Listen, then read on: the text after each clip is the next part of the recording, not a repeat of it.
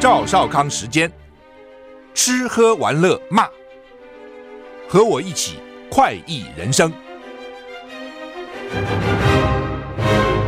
我是赵少康，欢迎来到赵少康时间现场。台股现在跌两点，有可能翻红哈。好，那么今天又是礼拜一啊，呃，周末大家过得好吗？打起精神，一个礼拜一天又开始了哈，新的一天开始哈。台股上个礼拜五跌了一百三十四点啊，那现在跌零点三三点，现在涨啦。你看我看的情况，因为开始跌比较多，慢慢跌少，就开始要往涨涨跌跌了哈。现在又跌了哈。好，不管了哈。美股礼拜五道琼呢涨小涨两两二点五一点，涨零点零一个百分点。S&P 五百涨零点零三个百分点，纳斯达跌零点二二个百分点，费城半导体涨零点九六个百分点。所以上个星期五美股呢就是平平啊，欧股三大指数呢涨啊，呃也不能这样讲了哈。英国、法国涨啊，德国跌也没有太大的涨跌啊。大家比较关心的台风到底怎样啊？现在昨天晚上发展成中台比较胖了啊，苏瑞。杜苏芮，杜苏芮啊，苏芮就以前唱歌那个这个红极一时的苏芮，那么前面加一个杜，杜苏芮闪过台湾吗？吴德荣说路径难修，往南修正了，不过还会侵侵袭台湾。中央气象局说，今年第五号中度台风杜苏芮，今天七月二十四号凌晨两点，中心位置在鹅銮鼻东南方一千零二十公里的海面上，强度持续增强。暴风半径扩大为两百五十公里，哈，很大的半径了哈。朝西北西北进行。中央气象局表示呢，今天晚上它会发布海上台风警报，明天中午前后会发布陆上台风警报。礼拜三、礼拜四对台湾的影响最明显，预测未来强度会来到中台的上限，还不到强台啊，中台的上限。因为台风路径往南修了，所以台风中心不会登陆啊。本来是往北就会登陆啊，往南中心不会登陆。不过暴风圈的半径最大会到三百二十公里，等于整个台湾都会受到影响啊。台湾一共全长才不过四百公里啊，宽不过两百五十公里，它半半分就三百二十公里，半径啊不是直径啊，半径三百二十公里。就算你不经不登陆，它从旁边绕过，你还是在它的暴风圈之内嘛。那不过啊，因为没有登陆，台风的结构破坏会慢一点。就台风本身不会，它的结构不会被破坏掉。因为登陆的话，中央山脉啦等等土土路啊、土地啊等等，台风结构会被破坏啊，所以它会比较完整啊。那吴德荣在他的专栏说呢，欧洲系统说台风往南调整，从菲律宾东方海面向西北进行。经过巴士海峡，中心与台湾有段距离，通过台湾海峡南部进入福建。至于美国系统呢，也往南调整，闪过台湾，通过台湾西南部近海啊，所以还好了。登陆就更麻烦啊。今天迎风面水汽稍微增加，基隆北海岸东半部地区及恒春半岛有不定时局部短暂阵雨。各地呢高温炎热，气温三十二到三十五度哈。大台北、宜兰花莲、台东及中南部有局部三十六度以上发生的几率。明天台风环流进入巴士海峡，东半部恒春半岛降雨渐趋明显。周三到周五上半天，周三就是后天到礼拜五上半天受台风环流影响，周三东半部风雨加大，西半部转局部阵雨。周四到周五上半天各地慎防强风豪雨，周五下半天。风雨逐渐减小，周末天气好转，各地大致多云时晴。到周六天气才好转啊！周五下午天气逐渐风雨逐渐减少，你看哈，所以看起来今天晚上海台海上台风警报，明天中午陆上台风警报，礼拜三、礼拜四影响很大，一直到礼拜五下午风雨减少。周末才好转啊！这目前这个台风的情况，不过它稍向南偏了一点啊，向南偏了一点。台股现在跌二十四点，那涨一涨，没有跌了哈。美国蒙特瑞密德伯里国际研究院啊，叫 Mid Mid Middlebury 啊 Middlebury，Middlebury Institute of International Studies at Monterey 哈，那哇，它很复杂，叫詹詹姆斯马丁不扩散研究中心，这什么名字？发表叫做《二零二三年中国人民解放军火箭军战斗序列报告》哦。报告说，根据中共解放军火箭部队基地公开的卫星图像。火箭部队正在中国东南方靠近台湾的省份，将短程飞弹飞弹升级，短程的弹道飞弹升级，在台湾附近广泛部署东风十七型的中型弹道飞弹，部分更部署在距离台湾只有四百公里的地方，就是离台湾很近了啊！部署这个中程弹道飞弹。报告说，针对台湾的部署，可能是企图冲突发生的时候，减少东风十七攻击台湾的飞行时间。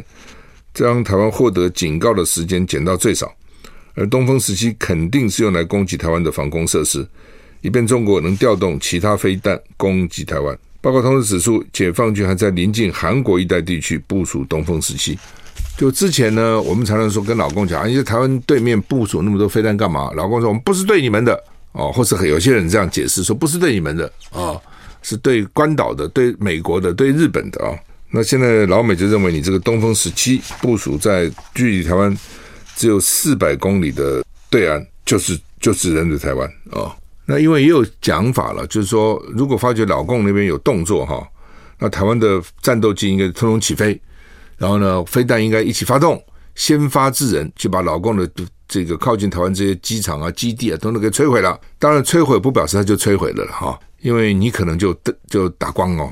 你的战机可能也就被都打下来了，然后你的飞弹也有限嘛，那他从后面，对吧？他前线可能他被你摧毁了，从后线增援，但至少让老公知道说，台湾也不是好欺负的哦。那第一级呢，这个我们也会先发制人，对不对？假如说我有三百架战机，我也交换你三百架战机，那你也是三百个飞行员死亡啊，你也损失三百架战机，你要想想看呐、你这样做划得来划不来啊？所以呢，有一说是这样的，因为我们最早的的军方部署是，老共一开始打你，我们通通躲起来，飞机就战机就躲到加山花莲，然后船就开出去，不在台湾附近，让你打不到，然后我们再伺机再反攻。但是也有人讲说，你怎么反攻啊？对不对？他都要把你都占了，港也占了，这个机场也占了，堂而皇之来登登陆，根本不必什么在沙滩上演练，他就把你港占了。你第一个先没有制空权嘛？当没有制空权的话，你就没有制海权嘛？他海军就过来了嘛？对，当海军一过来后，把你港口就占了嘛？占的话，就从那边运运过来就好了。他干嘛从沙滩登陆？大摇大摆从港口进来就好了，对不对？这个军队也不不一定要用伞兵了，机场占领的飞机就运兵就过来，在机场降落就好了。那那个时候，或是这个加山基地啦，这些空军基地的跑道、什么洞口都被炸毁了，你怎么第二级啊？你怎么起飞啊？哦，所以呢，也有一一讲，就是根本不能等那个时候了，要先发制人。当然，当然也有人讲说，谁下令先发制人呢？对，万一判断错怎么办？老公没有打你，先去打人家了，那人家回头说，那你先打我啊，说我现在打你是应该的，反正有各种不同的讲法了。哦，那一种讲法就是，我当你发觉你对方在集结，发觉情况不对，我就先打。那先打，那你怎么发觉对方不对呢？对方也在部署啦，哎，你看你对对对面的各种通讯啊都不太一样，所以他现在就把你尽量靠近台湾，对不对？四百公里，让你他他先发制人，你那个你那个应应的时间就短了，意思是这样啊、反正两岸之间哦，真的打起来哦，哎，那真是很很惨烈的了啊、做这些事情都是希望说不打了，就是你想想看，哎呀，你真的打了，你也要牺牲。也不是你那么容易，台湾就被你拿去了。对，台湾最后还是被你拿去。老共真的要打，台湾是挡不住的了，怎么可能嘛？你认为？我就举例嘛，不用说，我们没有说要灭长他人志气，灭自己威风。问你们，今天墨西哥是要跟美国打，他打得了不了？加拿大要跟美国打，打得了打不了？他们就在旁边啊，也都不弱啊。墨西哥也是也也不小啊，人口也很多。加拿大也也还还不错啊，但是跟美国打，你打得了打不了？你自己说嘛。那有谁说加拿大会赢，墨西哥会赢？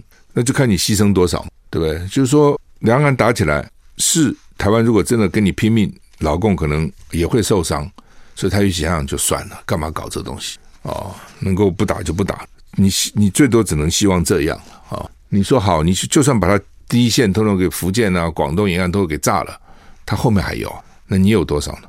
是没办法的事情。台股现在涨七点啊。西班牙今天提前举行国会大选，为什么提前呢？一定是要不然就国会决议了哦，我们大选；要不然就是执政党说我们解散国会，提行大选。通常都是他哪一个党认为对自己有利，这个时候就解散，提前大选。百分之九十五趴的计票哦，没有任何单一阵营能够赢得绝对席次而组成政府，所以可能要组成联合政府哈。人民党三十可以拿到一百三十六席。比上次多四十七席哈，右翼民生党得到三十三席啊。我们休息一下再回来。I like 我是赵少康，欢迎回到赵少康生的现场。台北股市现在跌五点哈。现在执政的是社会劳工党，你听到这个社会，听到劳工就是比较左的哈。执政是他得一百二十二席，西班牙哈。我刚讲西班牙大选，就是稍微我们了解一下什么叫内阁制哈。所以现在执政的劳工党得一百二十二席，他的盟友更左啊，叫萨马得到三十一席，两个加起来，现在的执政党一百二十二加三十一，一百五十三，他的半数是一百七十六，过半一百七十六，所以现在的执政党加上左翼不过半了，理论上不能执政了。但是他的对手这个人民党 （People's Party） 人民党一百三十六席，比上次多四十七席。我们刚讲。那他的极右派的民生党 Vox 得到三十三席，一百三十六加三十三是多少？一百六十九。但是执政要一百七十六，他也不够，左右都不够，左加极左，右加极右都 不过半，都不过那个一百七十六席，所以国会就僵局了。那是左跟右能不能再结合呢？稍微困难一点，这两个差太远了，我怎么结合啊？怎么组成联合政府？哦，那中间一些很小的，可能就要想办法去拉拢了，看谁能够争取到啊，或者跟谁比较接近啊，这就是联合内阁。它的坏处就是比较不稳定。你看这个不过半嘛，哦，他要组成联合内阁，那到时候中间只要有一一个一两个党不爽，我要走了，那个就瓦解了。哦，但是它有好处，就是说少一点的民意，比如说你假如说原来是只有几席的，或是只有几十席的，那个不理你嘛，就像国民党。民众党、时代力量在立法院，民民进党根本不理你，对，他因为是多党制的，因为内阁制就比较容易多党制哦。我小党也可以活，那就小小党的声音就比较受到重视，就你不能都不管我哦，都不理我哦。所以呢，内阁制为什么是比较有多少权力说多少话的？那总统制比较是赢者全拿的，赢了就全部是我的，我多你一票就。全部是我的啊，就变成这样哈。那西所以西班牙看起来又变成僵局了，变成这样哈。那他们就要去协商。俄罗斯严重毁损乌克兰大教堂，乌克兰官员指控俄罗斯连夜对奥德赛发动攻击，造成至少一死十九伤，严重损坏一座历史悠久的大教堂。所以乌克兰誓言要报复。另一方面，白俄罗斯总统卢卡申科告诉俄罗斯总统普丁。开玩笑说，瓦格纳佣兵集团向他施压，表示想去西方短程旅行。这瓦格拉集团也很有意思哦，佣兵要去旅行。BBC 报道，乌克兰官员说，俄罗斯飞弹攻击乌克兰港口城市奥德赛，造成一死十九伤。他主要还是怕那个粮食从黑海运出去，伤者当中包括儿童。联合国教科文组织世界遗产历史中心的一座东正教大教堂。被严重破坏，因为那边很多都信东正教。大教堂大部分的屋顶不见了，柱子倾斜，让人担忧。这个是乌奥德赛最大的东正教教堂，一八零九年落成，一九三九年被苏联拆除，二零零三年重建。俄罗斯说奥德赛被用来准备恐怖行动，还是大教堂被攻击，要归咎于乌克兰的防空。乌克兰总统泽连斯基誓言报复。自从俄罗斯日前退出黑海粮食协议以来，莫斯科就对奥德赛发动持续攻击。俄罗斯已经退出黑海粮食协议了。俄本来乌克兰的粮食经过奥克奥德赛出口啊，大家不能对他这个运粮船动武。那俄罗斯现在已经退出，然后每天去炸你。白俄罗斯总统卢卡申科在俄罗斯跟普丁见面，他跟普丁开玩笑说，瓦格纳佣兵集团想去波兰短暂旅行。CNN 报道。卢卡申科说：“瓦格纳向他施压，显然是开玩笑。瓦格纳还有白俄计划在波兰边界附近举行训练演习的紧张局势非常真实。就在那边训练啊，很紧张啊，并没有真的要出去玩呐、这开玩笑而已哈，开玩笑，他们怎么会知道呢？希腊史上最大规模的疏散，有一万九千人逃离罗德斯岛的野火啊，野火烧不尽哦，现在到处都是野火哈，加拿大几百个地方都在那边烧野火，搞得美国的乌烟瘴气啊，风吹下来。希腊罗德岛上的野火迫使上万人逃离旅馆，飞往当地的航班已经取消，旅客陷入困境。美国有线电视新闻网 cn 报道，官员说这是希腊史上最大规模的疏散行动。希腊旅游胜地罗德斯岛野火肆虐，情况失控，当局上个礼拜六已经出动好几艘、好几十艘船只，从沙滩接运超过两千名民众撤往安全地点。现在是旅游旺季哈，都要到了九月。才慢慢慢慢人旅客少，因为尤其暑假很多人爱去爱去玩哈。尤其七月八月，经常是欧洲放假的这个月份，一个月欧洲真会休息，真会享受生活。一个月的时间，公司通通不上班，大家都去玩，大家去放假啊。出国的出国，去玩的去玩。因为野火飞到那边的飞机取消了，飞机不不能降落，根本看不到啊，上面都是烟呢、希腊政府表示，上个礼拜六到现在已经有将近一万九千人透过陆路或或海运被疏散，不是空运哈。那外外交部，希腊外交部将设立专门服务台，协助旅客返回各自的国家，这都是外国游客啦，但是度假胜地嘛啊。那 cn 报道，部分旅客不得不步行离开啊，或是呢自己去找交通工具，去哪里找啊？好惨啊！我们休息一下再回来。我是赵少康，欢迎回到赵少康时间的现场。台北股市现在跌四十八点哈。刚讲希腊历史上最大规模的疏散哈，为了一个火灾野火啊，因为希腊那些岛很多都是很多树，有很多树好，那烧起来了都干了，烧起来了哈。呃，从上个礼拜二开始烧啊。希腊因为热浪很闷热，而且时间现在这么长了。希腊民防部说，包括雅典所在的阿提卡。阿提卡地区在有十三个地方，礼拜天处在野火红色警报当中，火灾风险极高，也是最高的警警报状态。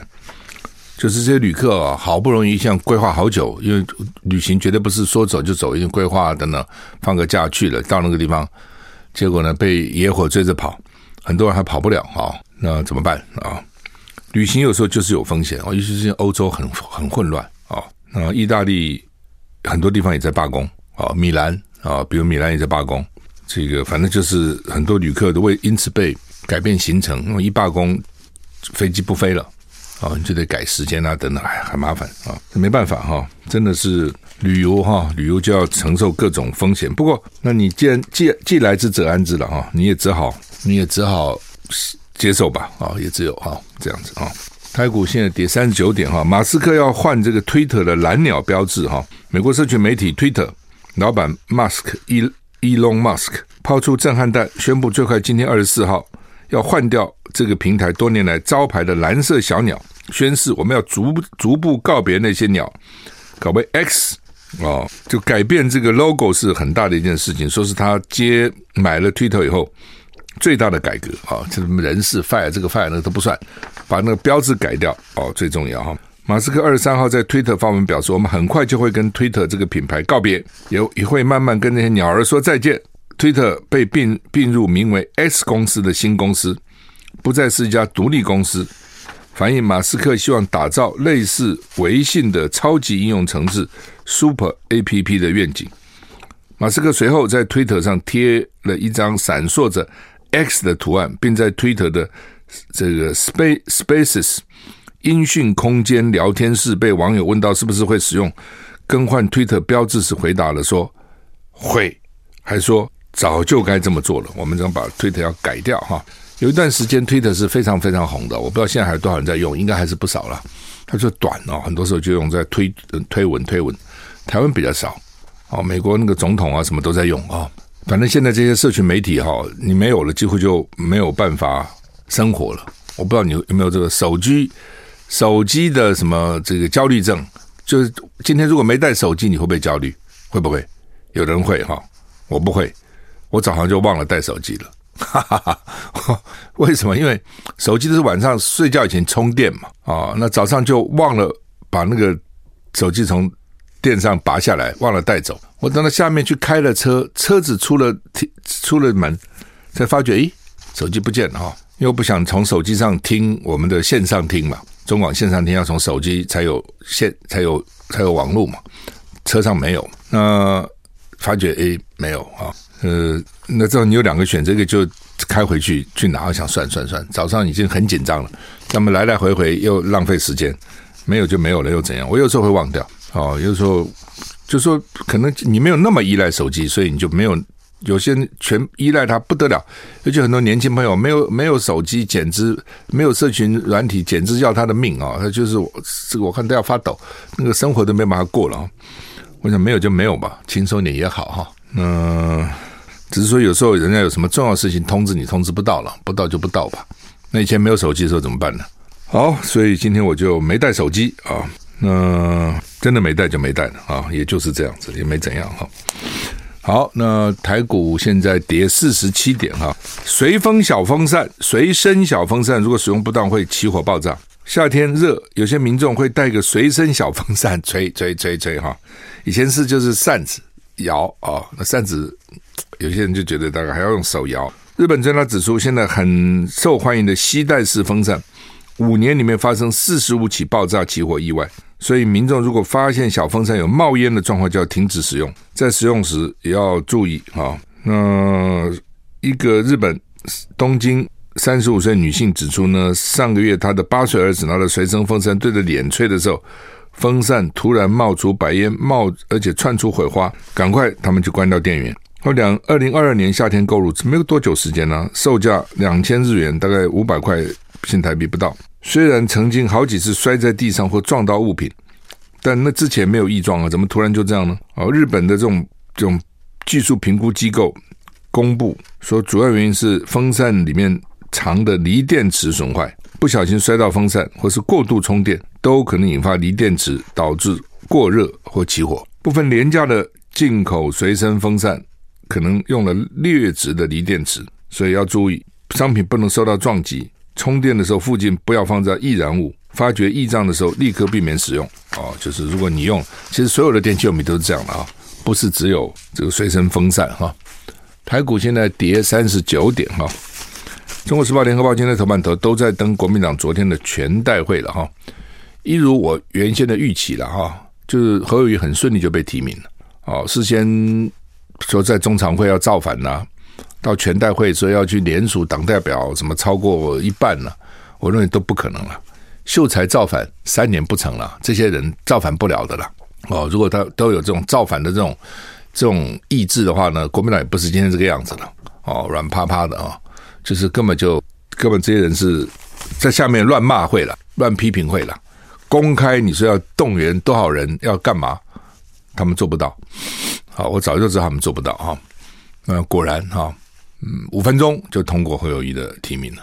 那通过以后，今后情况会不一样？我们就。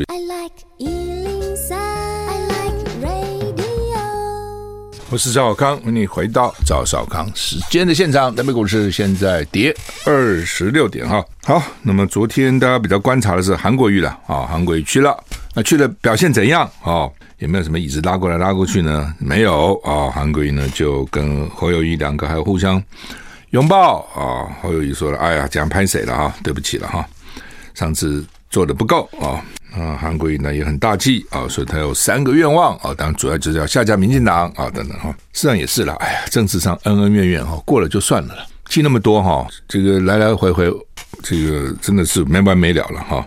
那这个你现在不团结怎么办呢啊？那七二三，我当时也觉得七二三侯友谊正式被提名，搞这么久他才正式被提名。啊，之前之前为什么会有一些不同的声音？就是他没有还没有被提名嘛，所以那些人意思就是说我也没有算违违规啊，你还没提名呢，你没有提名以前，我为什么不能有不同意见呢？哦，所以你也不能说他不对啊。那现在提名了，那就是正式被国民党这个认定了，他就是候选人。那至少我觉得杂音会小一些了。哦，想要在什么中常会啊，想要在这个全代会，也不可能再开全代会了，要再开临时全代会，我看也不容易。那要。就是基本上就是侯友谊的啦。那这个时候郭台铭会怎样？韩国瑜至至少算是表态嘛。哦，那韩粉有一些可能也就好吧，就就不管你心里怎么想了，那韩国瑜这已经表态了啊。那现在郭台铭，那郭台铭说昨天好像引用孟子的“虽千万人，吾往矣”。郭台铭几个文胆是不错了，很会写哦，蛮蛮几个作家本来文笔就很好的哈，帮他写东西。那“虽千万人，吾往矣”啊，那这是孟子的话，自反而不说了哈。这“虽千万，吾吾往矣”，那他会怎样？郭台铭选还是不选？呃，他可能就会发动联署。我认为他会。那他都要做什么？哦，他可能觉得人生哈、哦，钱也赚这么多了。他今年光股利就分了九十二亿。我问你，那你现在给你九十二亿，你要做什么？他真的不知道做什么。你现在给我九十二亿，我不知道做什么，我能干嘛？而且每年都有这么多钱呢。所以我现在累积了三千亿的资本，他了啊、那觉得赚钱就是这样，那只是数字了嘛？真的只是数字了。你怎么花怎么弄也也花不完了嘛？那所以他就想做一些事，我想也是了啊。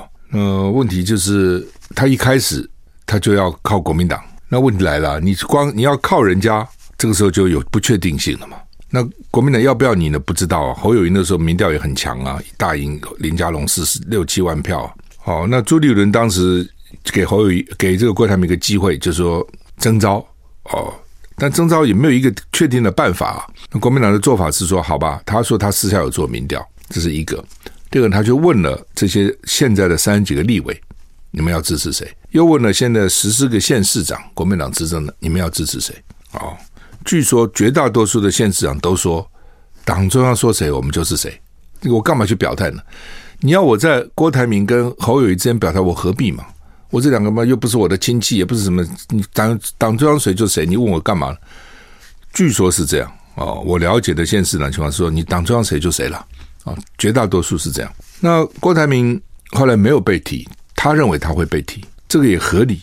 为什么呢？因为你自己要我来参加这个这个征召的过程嘛，对不对？那如果说你不要我，你干嘛叫我参加呢？你一句话嘛，就是他现在不是党员，就给我排掉了嘛。然后呢，黄建庭又是很虔诚的基督徒，然后来看我很多次，还跟我一起祷告，叫上帝嘛帮我祝福我。党秘书长跟我一起祷告，那不就是对我有益吗？对不对？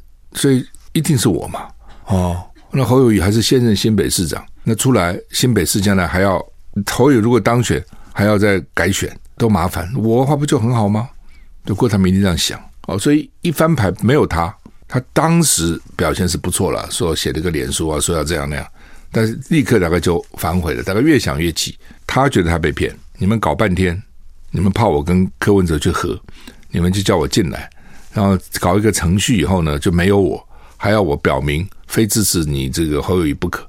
他一定是这样想，但是没办法。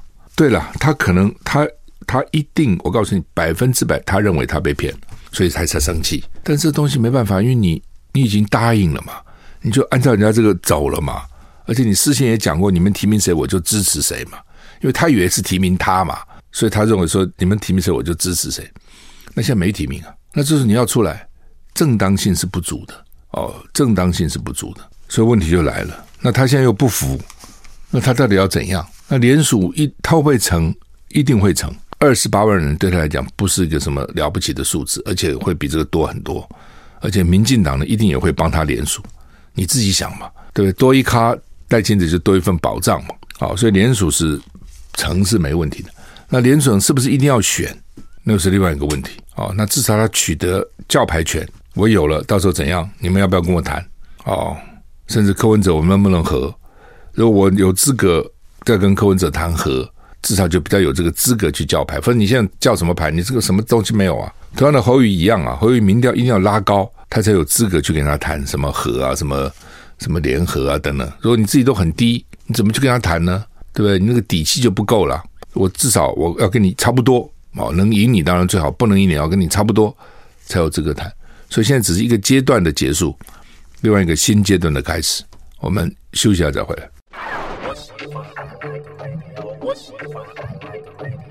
我是赵小康，欢迎回到赵小康时间的现场。台北股市现在涨，哎，涨了哦，刚跌七十几点又翻上来，涨十一点，要变涨一点哦，真的是变化多端，涨九点，上上下下了哈。好，那么现在就是好看起来，呃，韩国瑜应该是是不会不会要选了看起来啊，不过但也难讲哈，因为韩粉还是在场外，还是说韩国瑜选中，韩国瑜选总统，那个很很多韩粉真的是很坚定的支持者哈。那这点韩国应该觉得蛮欣慰的哈，能有这么多的坚定的支持者哈。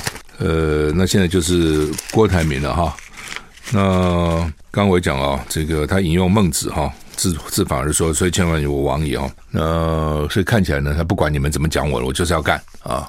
呃，那就是另外一个要整合的，然后呢，柯文哲也要整合哦，所以朱立伦昨天又喊出要组什么执政联盟的呢，讲的是很容易了啊、你怎么怎么条件怎么谈呢？而且你让社会要有，你觉得你是有你有正当性啊、你不然觉得你们在交换位置就很难看了嘛啊、哦，这个是这是一线之隔啊、你可以说我要下架他，你可以说我要执政，我要执政，那没有权利做不了事，但是呢，你太。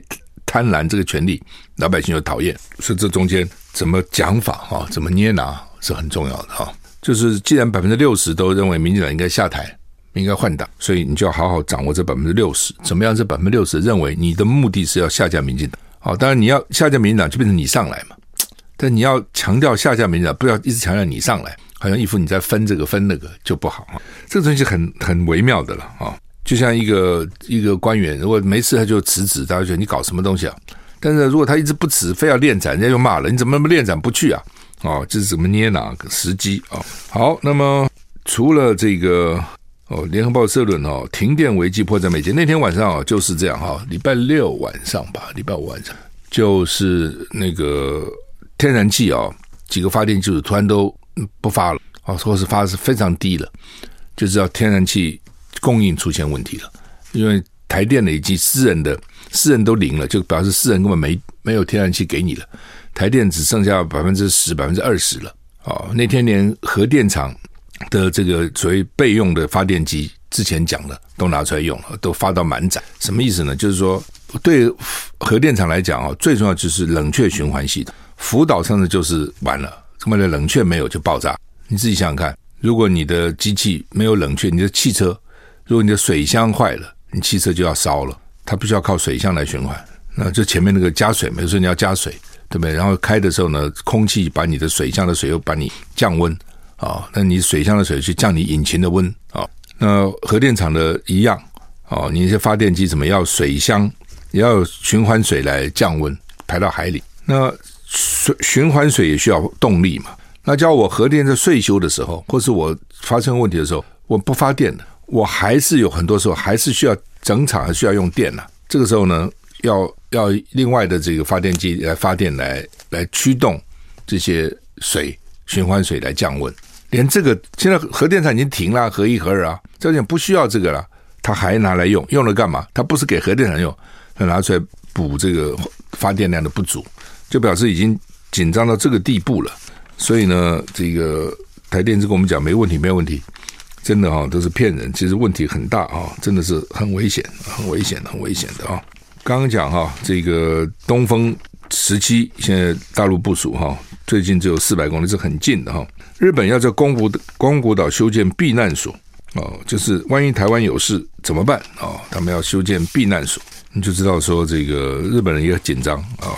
那另外呢，《中国时报》在头版的下面说，汉光演习要登场了哦，今天下午演习哈，一点半。万安演习，蒋万安的万安演习，今天下午一点半，北部它分成好几个地方，一点半到两点哦，所以你如果有什么事情呢，等等之类，一点半一定之前要到室内了，否则你在路上，我也曾经遇到在在路上就万安演习了，你就在车上等啊，你不能动啊，啊，就变成这样这边等啊，嗯，反正一点半到两点要小心人车有管制哦，那他们现在就认为说呢，这次的假想定是如果。老共要打台湾，直取台北，原先有各种不同的假定。好，上次 TBS 我们在 TBS 的那个兵推是他先取东沙，那是为什么先取东沙呢？就是东沙很容易就取了嘛。我们只有四五百人，而且还不是陆战队，以前是陆战队，现在是海巡、海巡署、海巡，算是警察，不是军人。其实要拿很容易了，拿完以后就把他们都送到北京，